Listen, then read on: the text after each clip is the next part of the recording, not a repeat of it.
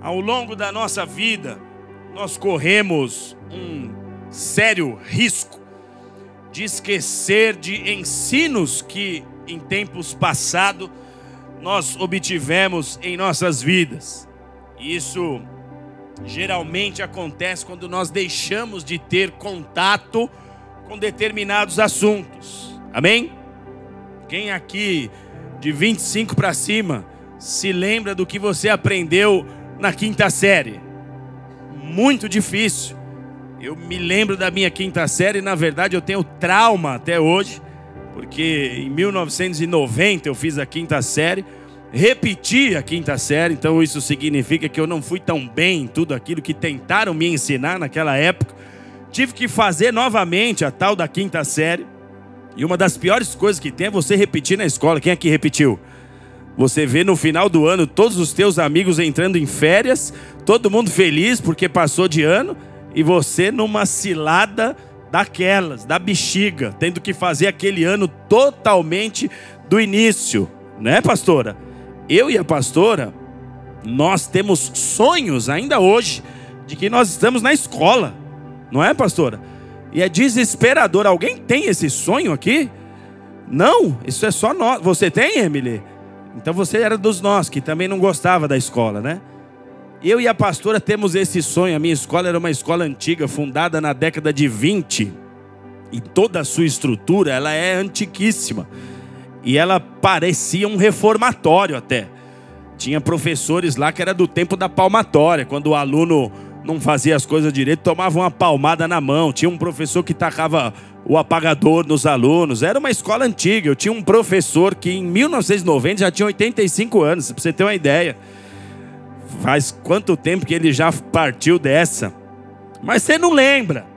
Por que, que você não lembra de coisas que você estudou no passado? Porque você deixou de ter contato com aquilo. Amém?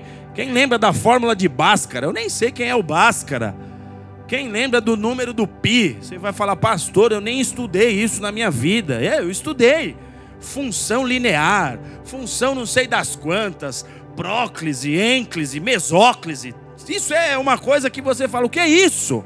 Quem estudou esses assuntos aí? Mas porque você não tem contato com essas coisas, isso cai no esquecimento. Amém? Quando você estava lá, talvez se você foi um aluno aplicado, você se deu bem na matéria, você foi muito bem naquele assunto. Mas uma vez que você deixou de ter contato com o tema, isso caiu no esquecimento. E esse exemplo, ele se encaixa perfeitamente quando o assunto é a nossa vida de fé. Se nós deixarmos de ter contato com a palavra de Deus, se nós deixarmos de ter contato com os princípios que movem o reino de Deus, a palavra, os princípios, todo ensinamento bíblico que um dia você recebeu, isso também vai cair no esquecimento. Só que nesse caso, esquecer das orientações de Deus, isso vai se tornar no seu maior problema. Porque quanta gente, mesmo após tendo já caminhado alguns anos na fé, se encontra perdida, sem ter respostas para as decisões mais cruciais da sua própria história, quando na verdade você deveria saber tomar decisões das mais fáceis às mais difíceis pautado na palavra de Deus, seguindo o conselho do próprio Espírito Santo, não dos homens, não de pastor, não de líder, ainda que Deus possa usar o homem, ainda que Deus possa usar o líder, e assim ele faz, mas não sem antes falar ao teu coração, não sem antes falar com você. Diga para quem está do seu lado: Deus quer falar com você, Ele quer falar diretamente contigo. Mas quanta gente por falta de contato com as Escrituras, por falta de comunhão com o Espírito de Deus, essas pessoas passam a esquecer dos fundamentos, daquilo que Paulo, inclusive, chamava como base, fundamentos elementares, que ele falava: olha, eu não posso nem dialogar com vocês sobre outros assuntos, porque vocês ainda não estão fundamentados nos princípios básicos da fé, da palavra. Quanta gente fica perdida porque não tem contato com a palavra porque não tem contato com aquilo que vem de Deus. Hebreus capítulo 13, verso 12 e 13 diz: Irmãos, tenham muito cuidado para que nenhum de vocês mantenha um coração perverso e incrédulo, que os leve a se afastarem do Deus vivo. Antes, exortai uns aos outros todos os dias, durante o tempo que se chama hoje, para que nenhum de vós se endureça pelo engano do pecado. O autor de Hebreus está fazendo uma chamada sobre a importância que a palavra de Deus tem em nossas vidas e sobre a importância que nós devemos dar à palavra. A importância de nós nos avaliarmos, a importância de nós olharmos para a palavra de Deus e fazermos análises de nós mesmos, nos cobrarmos, para que essa palavra esteja sempre fresca, sempre viva diante dos nossos olhos, para que os nossos corações não se endureçam, porque a consequência do afastamento da palavra, a consequência do afastamento de Deus, é endurecimento do coração. Quando você é corrigido, você não gosta. Quando você é exortado, você não gosta. Quando Deus levanta alguém para chamar a tua atenção, você não gosta. Você só consegue e só gosta de ouvir coisas boas ao teu respeito, mas o autor de Hebreus está falando de algo muito importante. Vamos nos exortar uns aos outros, vamos nos corrigir uns aos outros, de modo que ninguém, diga ninguém, que ninguém se afaste da palavra, porque não vai valer você ter corrido muitos anos da sua vida, se em determinado momento da história você se afastar da palavra, você terá corrido em vão suas obras terão sido em vão. Por quê? Porque se você mudar o seu comportamento, se você mudar a sua relação com a palavra de Deus, tratando-a com desprezo, não aplicando mais em sua vida, você vai cair em desgraça. E quanto mais o tempo passa, quanto mais você acumula experiências de uma vida com Deus, na igreja, no dia a dia, de uma rotina de igreja, há sérios riscos de você deixar de ter contato com determinados ensinos e trazer para você o dano causado pelo esquecimento. Poxa, eu já estou muito tempo na igreja, já foi muito, faz muitos anos que eu caminho com Deus. Eu já ouvi falar sobre os mais variados temas, sei tudo sobre os planos de Deus. Já esgotei o assunto amor, já esgotei o assunto fé, já esgotei o assunto obediência. Não há nada novo que alguém venha me dizer que eu já não saiba. E talvez você já tenha escutado de tudo mesmo. Se você tem tempo de vida em igreja, talvez você já tenha escutado de tudo. Só que a Bíblia nos diz que a palavra ela é como um pão que alimenta as nossas almas. E por mais que você tenha escutado dezenas e centenas de sermões, por mais que você já tenha um tempo caminhado, o, o, alerta aqui é que nós não podemos nos distanciar desta verdade, porque a comida que você come serviu para te nutrir aquele dia. Amém, irmãos? A comida que você comeu serviu para te sustentar num determinado período, para te sustentar durante uma certa jornada. Mas a palavra diz: nós precisamos nos alimentar desse pão diariamente, é a nossa vitamina, é a nossa força, é o querer de Deus, é o plano de Deus, tudo sendo renovado sobre nós todas as vezes que nós temos contato com a palavra. Se você se desconecta dessa verdade, se você deixa de comer desse pão, é questão de tempo para também você se desconectar da vontade de Deus a sua história, você passa a viver sem clareza, aquilo que antes era uma certeza, um plano que antes você tinha convicção de que Deus tinha te mandado fazer, um projeto que você tinha certeza que Deus tinha colocado no seu coração. Isso começa a se tornar algo embaçado, você já não tem mais tanta certeza, a fé dentro de você começa a esmorecer, tua força começa a diminuir, por quê? Por causa do afastamento. Se você quer calor, você tem que estar próximo ao fogo. Se você se distanciar do fogo, vai esfriar. Se você se distanciar de Deus, a palavra passa a perder força dentro de você por causa do efeito do esquecimento. Então, o autor de Hebreus, ele é enfático ao dizer aqui: exortemos uns aos outros, falemos do reino a todo tempo por onde nós estivermos. E por que tudo isso, amados? Porque tudo o que Deus faz é por meio da Sua palavra. Diga para quem está do seu lado aí: Deus só age de uma forma, e é por meio da palavra. Tudo e exatamente tudo que Deus faz é por meio da Sua palavra. João capítulo 1, verso 1 diz: No início era a palavra, e o verso 3 diz: E todas as coisas foram feitas pela palavra, e sem a palavra, nada do que foi feito se fez. A palavra usada no texto aqui é logos, no início era logos, no início era palavra, nada foi feito sem a logos. Nada do que existe aconteceu sem ser feito por meio dessa palavra.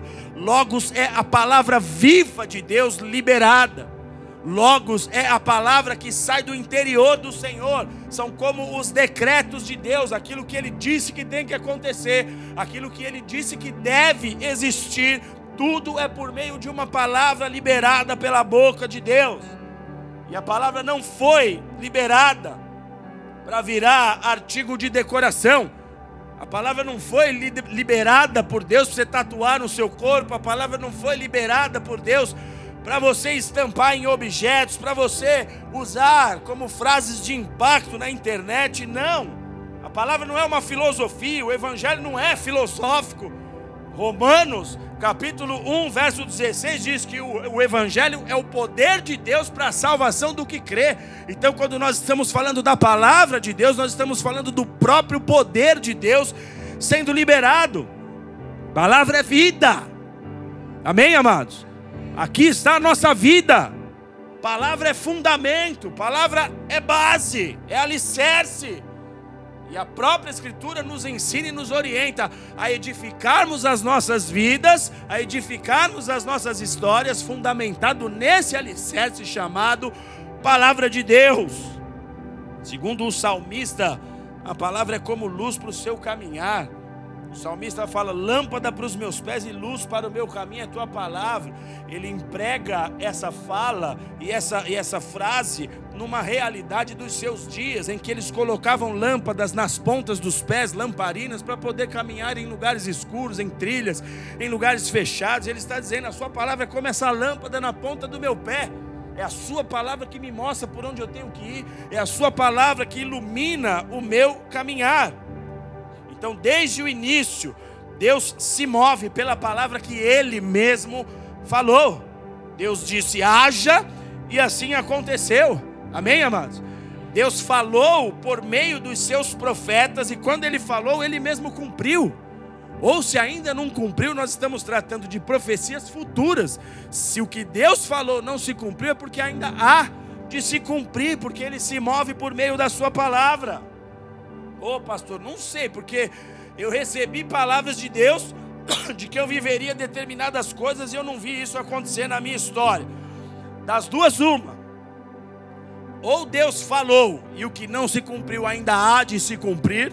E se você tem certeza que foi de Deus, isso precisa nutrir esperança no teu coração. Amém? Ou não foi Deus que falou.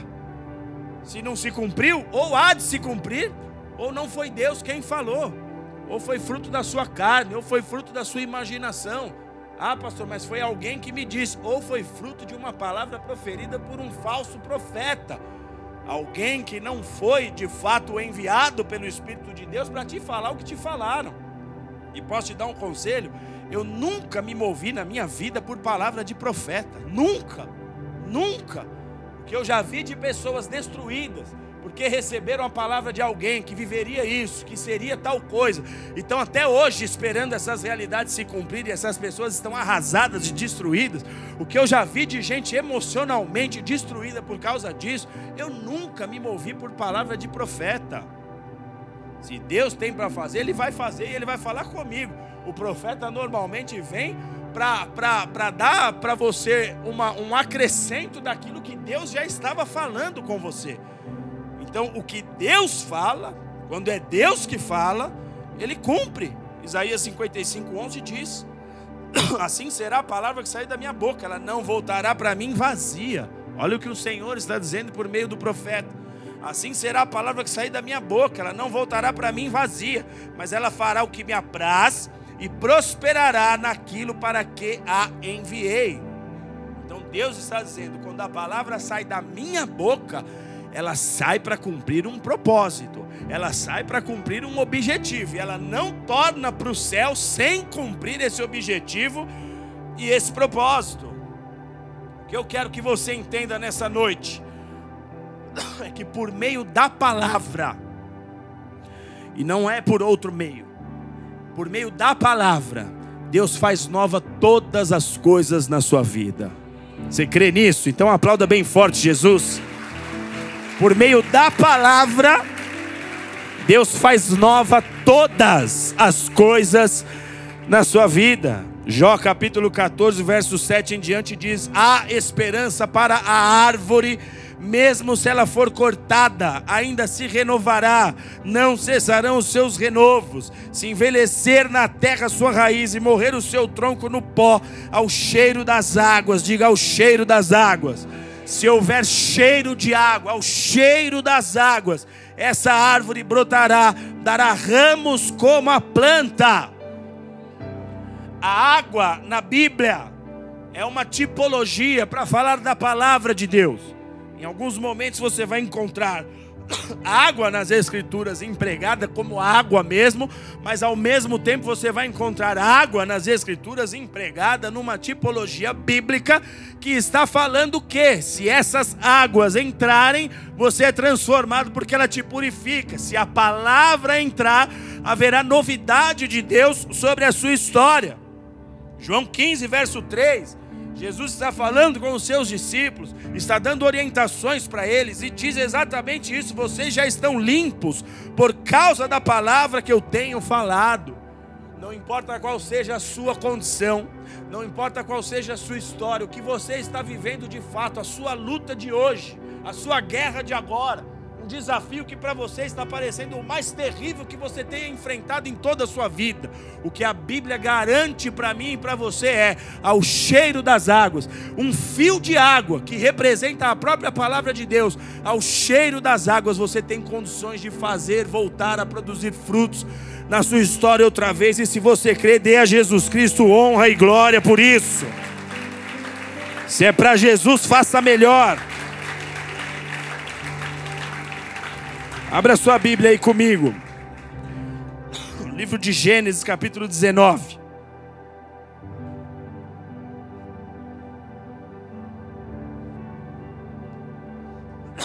Gênesis 19. Quem achar vai dando um glória a Deus aí. Estão rápidos, hein? Não é competição, não. Vocês vieram do clima de competição ontem, né? Eu não ganhei nada, cara, mas tudo bem. Queria que vocês ganhassem. Gênesis 19. Mas nos esportes eu vou por racha, hein? Me aguardem. A partir do versículo 15. Coloca para nós aí na tela. Gênesis 19, 15. Diz assim o texto. E ao amanhecer, os anjos apertaram Ló, dizendo: Levanta-te, toma tua mulher e tuas duas filhas que aqui estão, para que não pereças na injustiça desta cidade. Ele, porém, se demorou, e aqueles homens lhe pegaram pela mão e pela mão de sua mulher e suas duas filhas, sendo-lhe o Senhor misericordioso, e o tiraram e o puseram fora da cidade.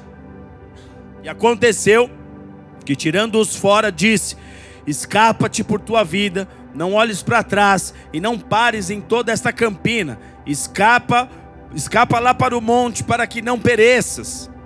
E Ló disse: Ora, não, meu senhor.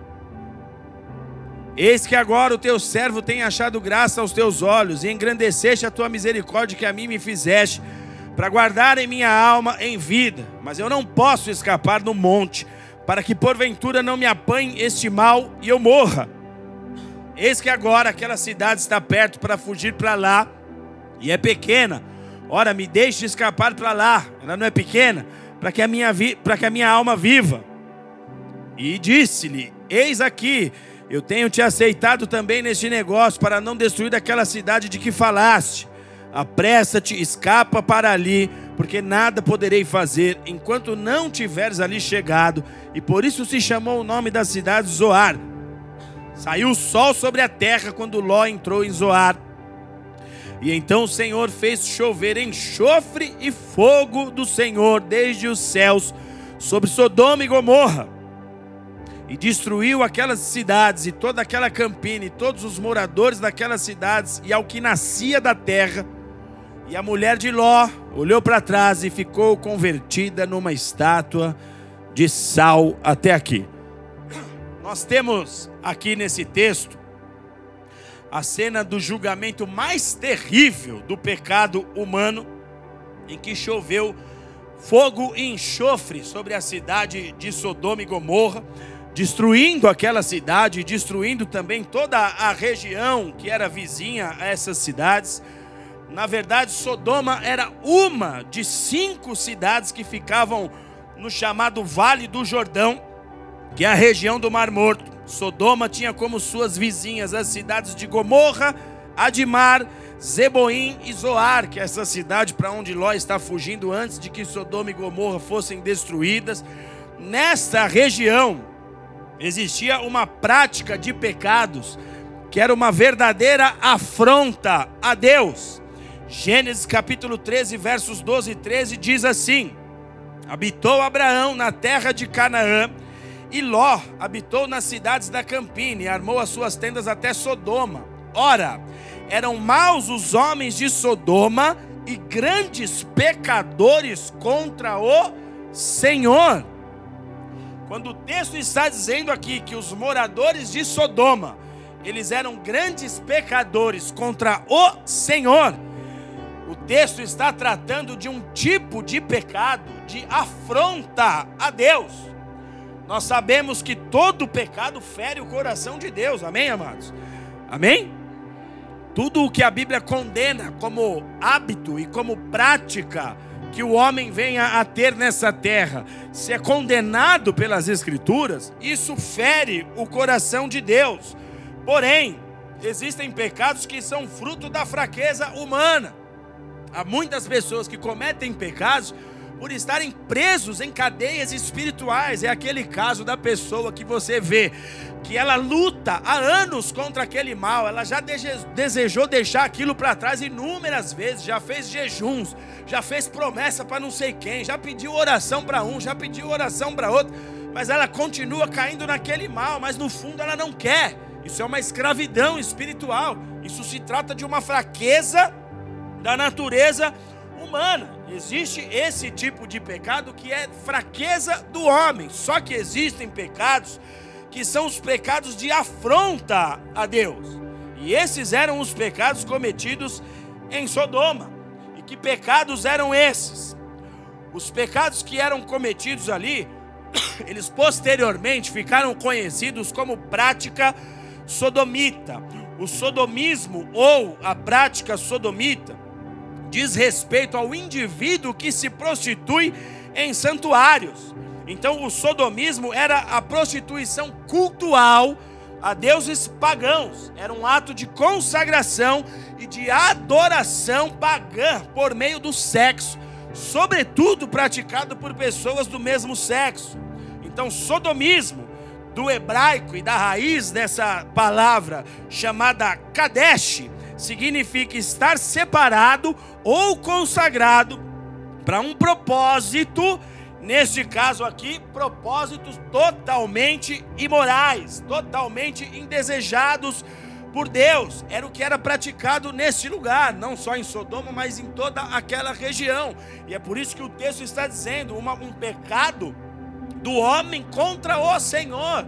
Alguns homens, quando pecavam, diziam: Pequei contra você e pequei contra o Senhor. Eles sabiam que alguns tipos de pecados subiam como afronta a Deus, e o pecado praticado nessa região era um pecado de afronta, subia aos céus como uma afronta a Deus, a ponto de Deus olhar para aquele lugar e falar: Não tem solução.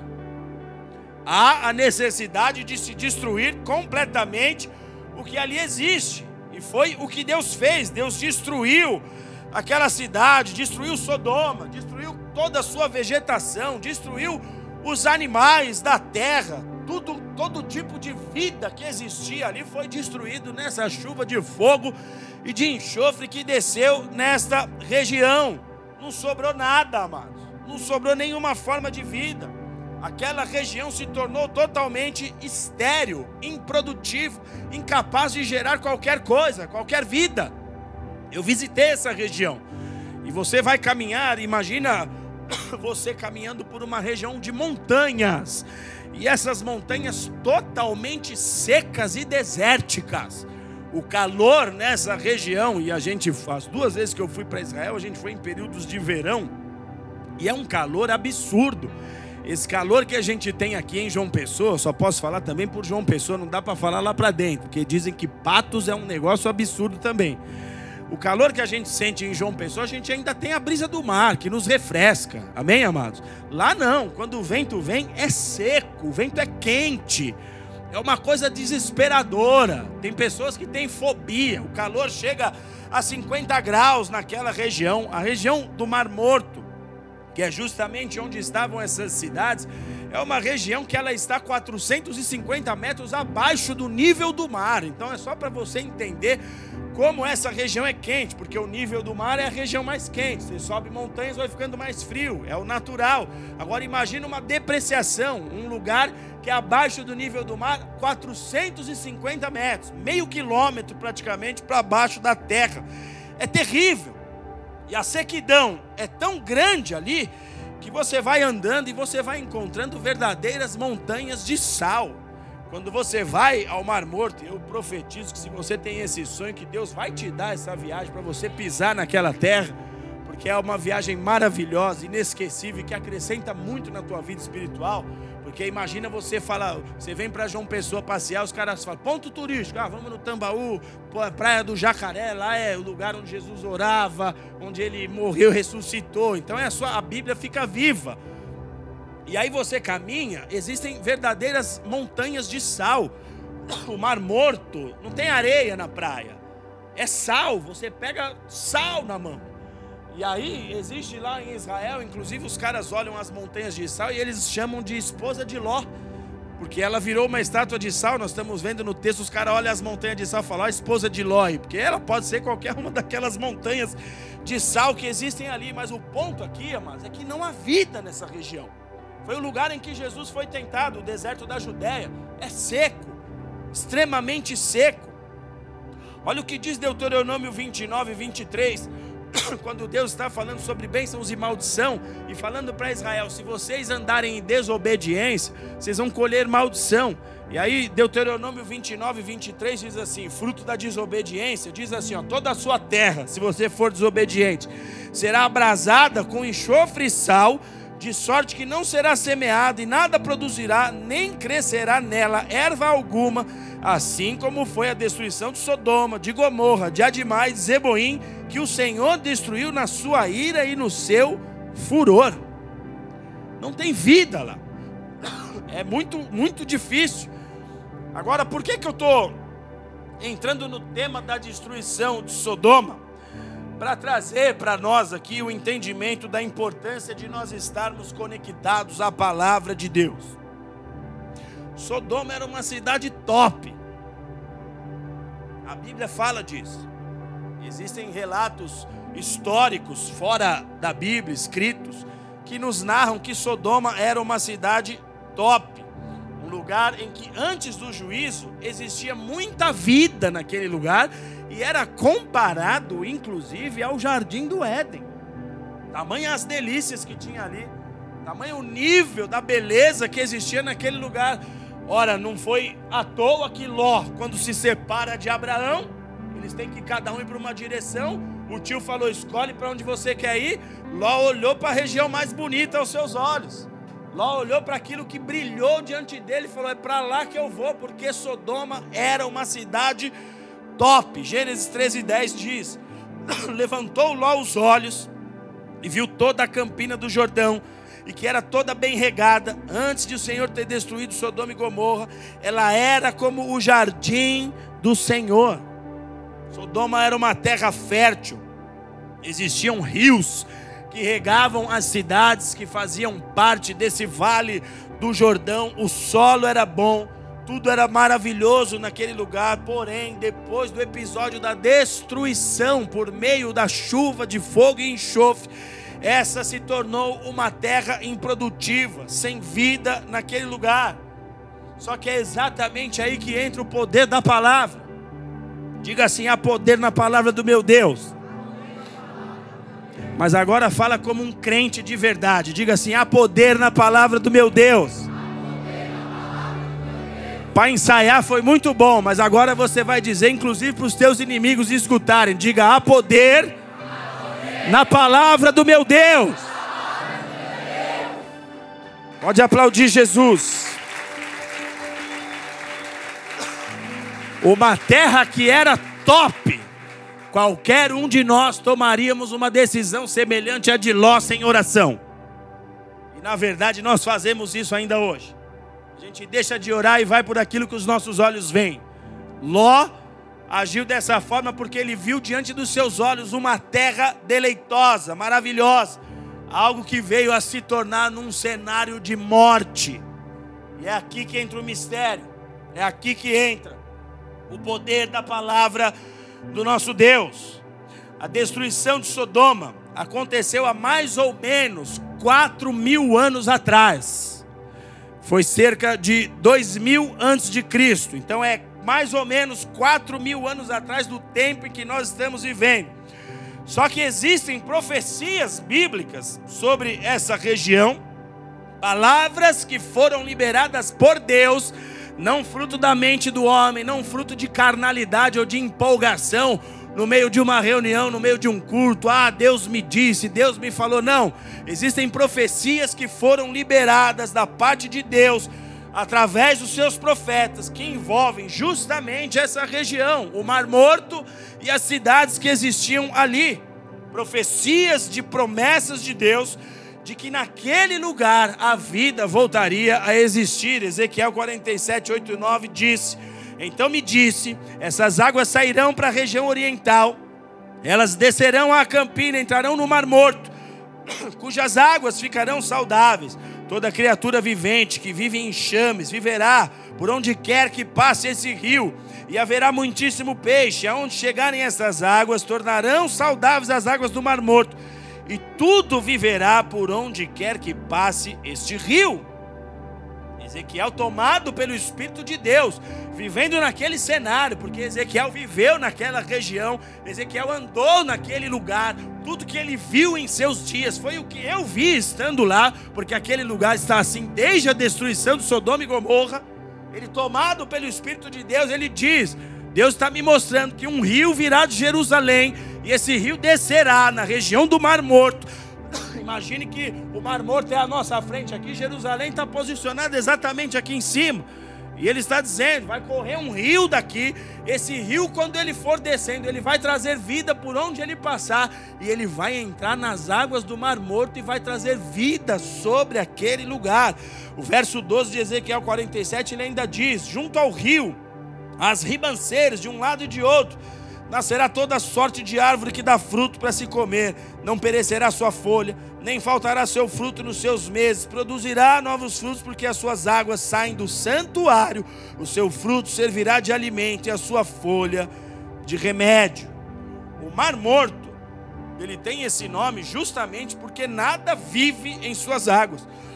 O mar morto, ele é basicamente preenchido pelas águas do Rio Jordão o Rio Jordão vem de uma cadeia de montanhas que está ao norte. Esse rio vem descendo e ele deságua no Rio Jordão. Todo peixe que vem pelo Rio Jordão, quando chega no Mar Morto, morre imediatamente. Porque a água do Mar, do mar Morto é dez vezes mais salgada. Anos.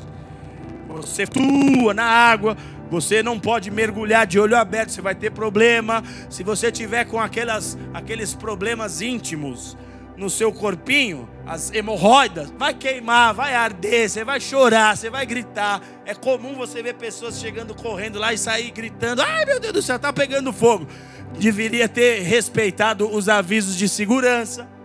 Muito sal na água, então nada vive ali. Toda vida que chega naquelas águas morre imediatamente. Só que nós estamos vendo aqui uma profecia de que essas águas voltariam a produzir vida profeta está vendo um rio que vem do santuário, que vem de Jerusalém, que desce nessa região e essas águas vão produzir vida por onde elas passarem. E o que acontece, amados, é que nos nossos dias, já há algum tempo, ao redor do Mar Morto, você já deve ter visto isso, se você é alguém que gosta desse tipo de assunto, ao redor do Mar Morto tem se formado algumas crateras e nessas crateras algumas piscinas e algumas dessas piscinas já são piscinas de águas doces. Você consegue encontrar, pode ir na internet, você vai encontrar essas águas cheias já de peixes. E os judeus que são atentos às escrituras e às profecias, esses caras, quando eles vão lá nessa região e veem com os olhos o que está acontecendo, eles pulam de alegria, porque eles estão vendo a profecia se cumprir, a palavra viva diante dos seus olhos, a vida já acontecendo naquela região. Mas existe uma palavra também dita sobre Sodoma.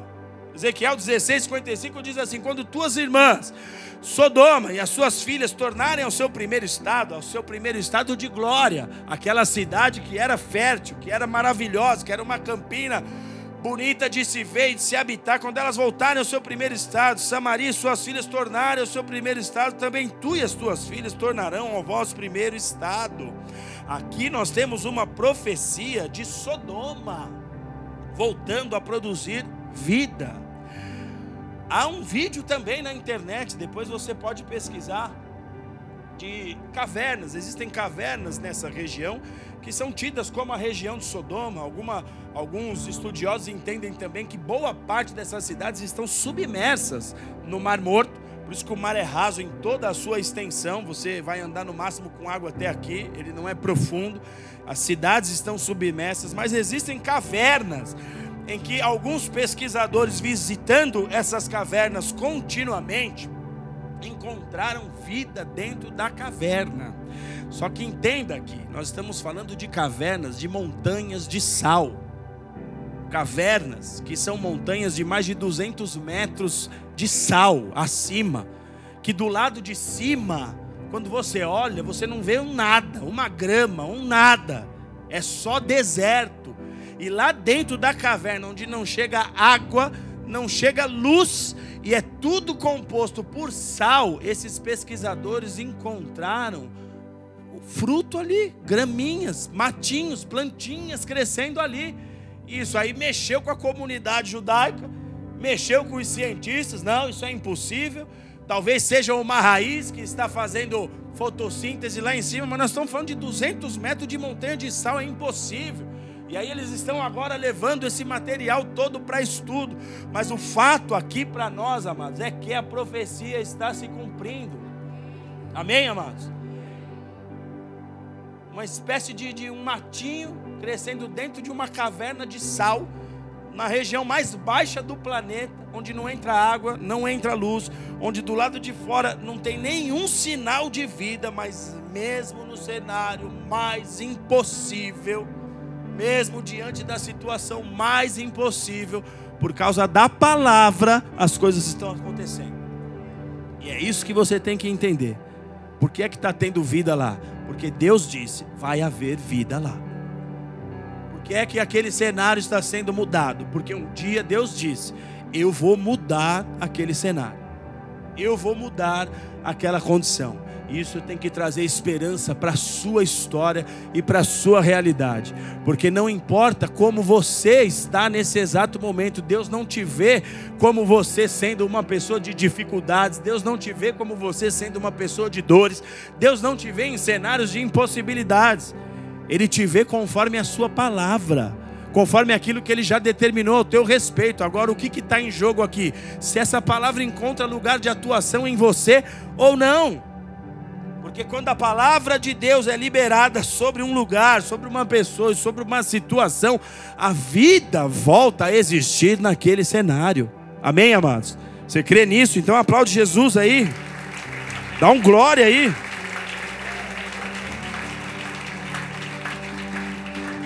Agora, o que cabe a nós?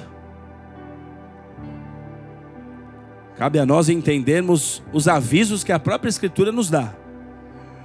Mateus capítulo 10, verso 12 diz assim: Jesus está comissionando seus discípulos para pregar o evangelho. Ele fez uma obra poderosa na vida desses homens. A palavra teve acesso ao coração deles e produziu mudanças. E ele está dizendo: daqui por diante vocês vão por muitos lugares, por muitas cidades, e vocês vão pregar essa mesma palavra. E aí ele diz assim, Mateus 10, 12: Ao entrares numa cidade, saudai-a. Se a casa for digna, que venha sobre ela a vossa paz. Se não for digna, torne para vós a vossa paz. Se alguém não vos receber e nem ouvir as vossas palavras, que palavras que esses homens saíram a carregar a deles? As palavras que eles achavam que deveriam dizer ou as palavras de Deus, as palavras que o Senhor disse, são essas as palavras que vocês vão pregar? Era a palavra de Deus. Se eles não ouvirem as vossas palavras, ao sairdes daquela casa ou daquela cidade, sacudi o pó dos vossos pés. Em verdade vos digo que menos rigor haverá para Sodoma e Gomorra no dia do juízo do que para aquela cidade. Aqui Jesus está tratando conosco do que será para aqueles que rejeitarem a palavra. Por quê, amados? Porque só tem uma forma de Deus agir na minha e na tua história. É por meio da palavra. Não é se você dá pulo, se você dá piti, se você tenta dar showzinho para chamar a atenção de Deus, se você fala, não vou sair do meu quarto, você também não me responde, não quero mais saber de ser homem de Deus, não quero mais saber dessa história de ser líder, eu não quero mais saber dessa história de estar em igreja, não quero mais saber dessa história de servir. Nada disso vai transformar a tua história.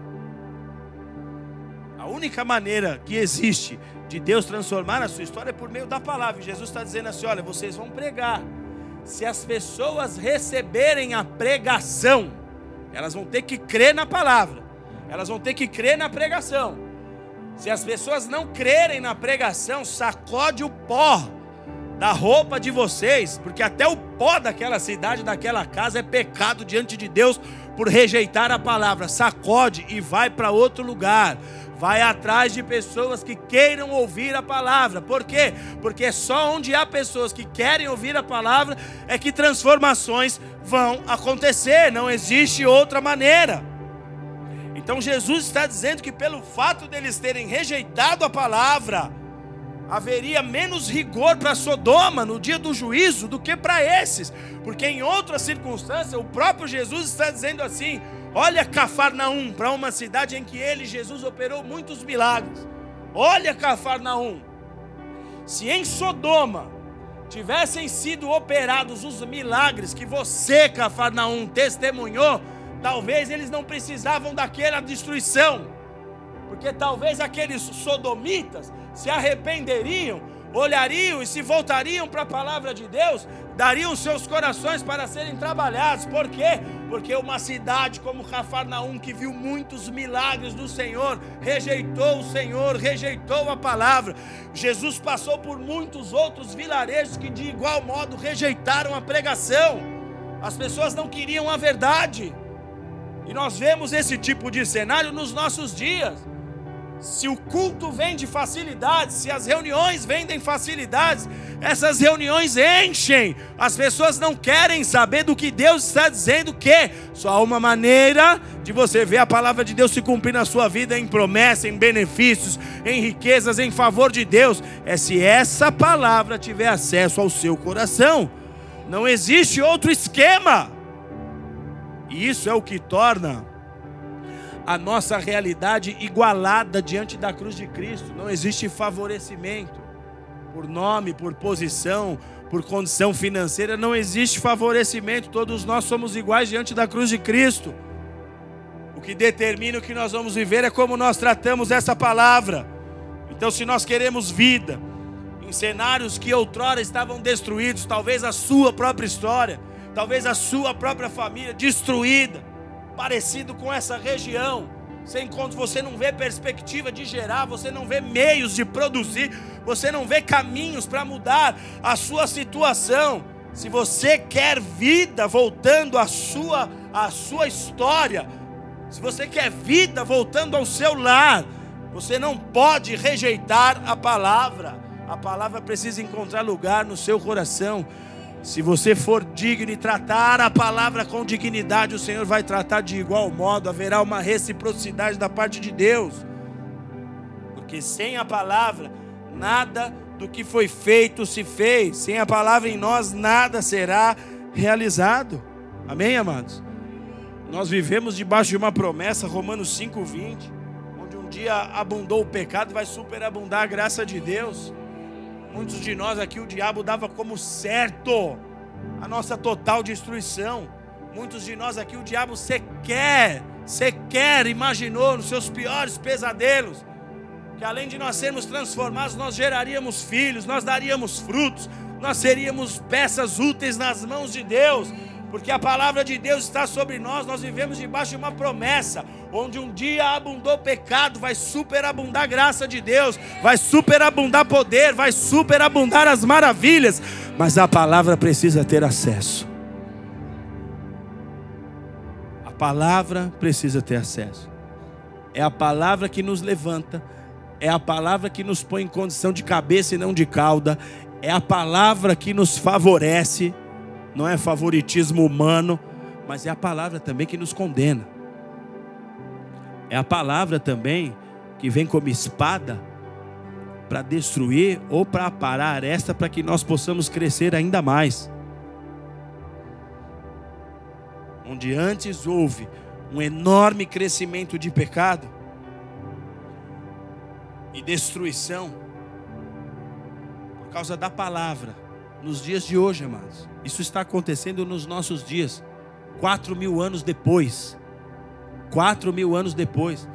Se você for atrás desse tipo de material, você vai ficar como eu, como aqueles que lá na terra estão observando com seus próprios olhos a vida voltando naquele lugar. Porque se você vai num lugar de aridez e de dificuldade, solo duro, solo difícil, e você volta e vê vida ali, isso mexe com, com o homem. E não era só um solo duro, é sal. São montanhas de sal. A palavra que sai da boca de Deus, ela vem para nos trazer esperança. Deus é o maior interessado, é quem mais tem prazer em promover esperança nos nossos corações. Porque nada do que Deus tem para nós é efêmero e passageiro. O que Deus tem para nós é eterno, tem peso de eternidade. Mas por isso ele libera a palavra. Agora preste atenção, Gênesis capítulo 1, versos 2 e 3 diz assim: A terra era sem forma e vazia, você conhece esse texto e havia trevas sobre a face do abismo, e o Espírito de Deus pairava sobre a face das águas, e disse Deus: haja luz, e então houve luz. A terra não tinha a sua forma, as águas cobriam a terra, e o texto diz que o Espírito Santo de Deus pairava sobre a face das águas. Só que o texto ainda nos diz que havia trevas sobre a terra. Ou seja, a escuridão tomava conta da terra. Amém? E quando há escuridão, não tem vida. Havia trevas sobre a face da terra. Agora preste bastante atenção aqui. Mesmo o Espírito Santo pairando sobre a face das águas, as trevas ainda permaneciam existindo. E o que, que eu quero dizer com isso aqui? que o fato do Espírito Santo estar sobre um local, que o fato do Espírito Santo estar sobre alguém, não faz com que automaticamente as trevas deixem de existir. Nós estamos agora num ambiente onde o Espírito Santo está pairando, nós estamos agora num ambiente onde o Espírito Santo tem liberdade, onde ele vem, mas há pessoas que não são transformadas em ambientes como esse. Há pessoas que continuam vivendo em trevas, mesmo o Espírito tendo total liberdade aqui. A palavra de Deus diz: onde duas ou mais pessoas se reúnem, por causa dele, ele se faz presente. Ele vem, ele está aqui, chegou primeiro que nós, preparou todas as coisas. Mas mesmo num ambiente onde o Espírito está, há pessoas que não são transformadas, ouvem a palavra e no final do culto ainda vem pedir conselho. Mas não é conselho de dúvida, tipo, pô, pastor, estou numa dúvida se eu devo viajar, mudar de cidade, queria, queria uma oração, vem pedir oração. Não, são pessoas que vêm pedir conselhos de coisas que a palavra e o Espírito já está falando. Que a palavra e o Espírito já está cumprindo o seu propósito. Mas isso mostra que muitas pessoas, mesmo no ambiente onde o Espírito está, ainda estão cheios de trevas. Vem culto após culto, célula após célula, e mesmo assim vivem cheios de trevas. Está cheio de líder, cheio de trevas no corpo. Porque são líderes que abrem a boca não para edificar, mas para criticar. São pessoas que têm prazer de se sentar em rodinha para fofocar, para falar mal do irmão, para falar mal de outras coisas, para criticar as coisas da igreja. Para ajudar não aparece ninguém, mas para criticar aparece. Cheio de trevas no corpo, mesmo o espírito habitando e passeando e pairando. Então entenda aqui. O que faz com que o Espírito Santo de fato elimine as trevas de um lugar, ou de uma pessoa, ou de um lar, ou de uma empresa, é a palavra de Deus, é a palavra em conexão com o Espírito Santo. Diga palavra e Espírito. O Espírito pairava sobre a face das águas, havia trevas sobre a face do abismo, mas somente quando Deus diz haja é que houve luz. Espírito está só esperando que haja uma conexão com a palavra. A palavra é liberada. E se essa palavra encontra um bom solo aí, se essa palavra encontra lugar aí, se essa palavra é bem aceita, se essa palavra é desejada, o Espírito sabe exatamente, é ali que nós vamos promover e produzir vida, é ali que nós vamos promover e produzir renovo. E é por isso que você vai ver muito cristão novinho começando no Evangelho, vivendo experiências poderosas com Deus, e os velhacos de igreja paralisados, se tornando em terras estéreis, nulos em suas chamadas, nulos em suas per perspectivas, nulos em seus propósitos, nulos, por quê? Porque a palavra já não está encontrando mais o mesmo espaço que um dia ele encontrou, caiu no esquecimento, você já não é mais o mesmo. Se a palavra te incomoda, você fala: ah, o presbítero está mandando um recado ali para mim. Ah, contar minha vida para o pastor. A palavra tem que incomodar mesmo. Outro dia uma pessoa falei, pastor, você está pregando para mim? Falei, lógico, você não está na igreja. Para você e para as demais pessoas que estão lá. É, mas você falou logo de mim. Lógico que eu falei. É óbvio que eu falei de você, cabeção. É óbvio. Quero te ajudar, quero o teu bem. Eu não preciso dar teu nome aqui. Não vou dar teu nome, não vou te expor. Mas vou falar do que eu sei ao seu respeito para ver se você toma vergonha nessa cara, para ver se você muda, porque se a palavra encontrar espaço aí, se a palavra puder entrar aí, o Espírito já sabe exatamente, é ali, é ali, naquela terra que outrora era seca e árida, é ali naquela história que ninguém dava nada. É ali onde o diabo tinha certeza que aquela família já era dele. É ali. Eu estou vendo que a palavra está encontrando espaço. Eu estou vendo que está machucando, mas ele está feliz com as feridas que estão acontecendo. Então vai haver cicatrização, então vai haver cura. Eu estou vendo que a palavra está esmagando. Eu estou vendo que a palavra está prensando ele. Mas ele está feliz com a prensa. Ele está sendo grato. Ele está dizendo obrigado, Deus por expor o meu erro, obrigado por expor minha vergonha, obrigado por me mostrar que eu não sou quem eu pensei que eu era. Obrigado por me revelar, Senhor, que eu sou pó e que se não for o teu poder, nada vai acontecer. É isso que a palavra promove na vida daqueles que amam a palavra de Deus. E se você crê, aplauda Jesus bem forte por isso.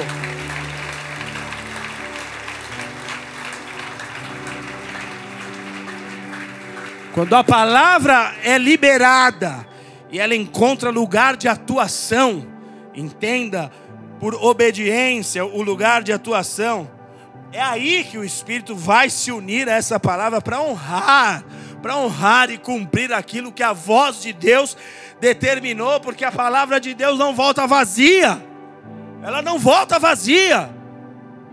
Se Deus usou quem Ele tiver que usar para liberar uma palavra para a tua história, ela não volta vazia.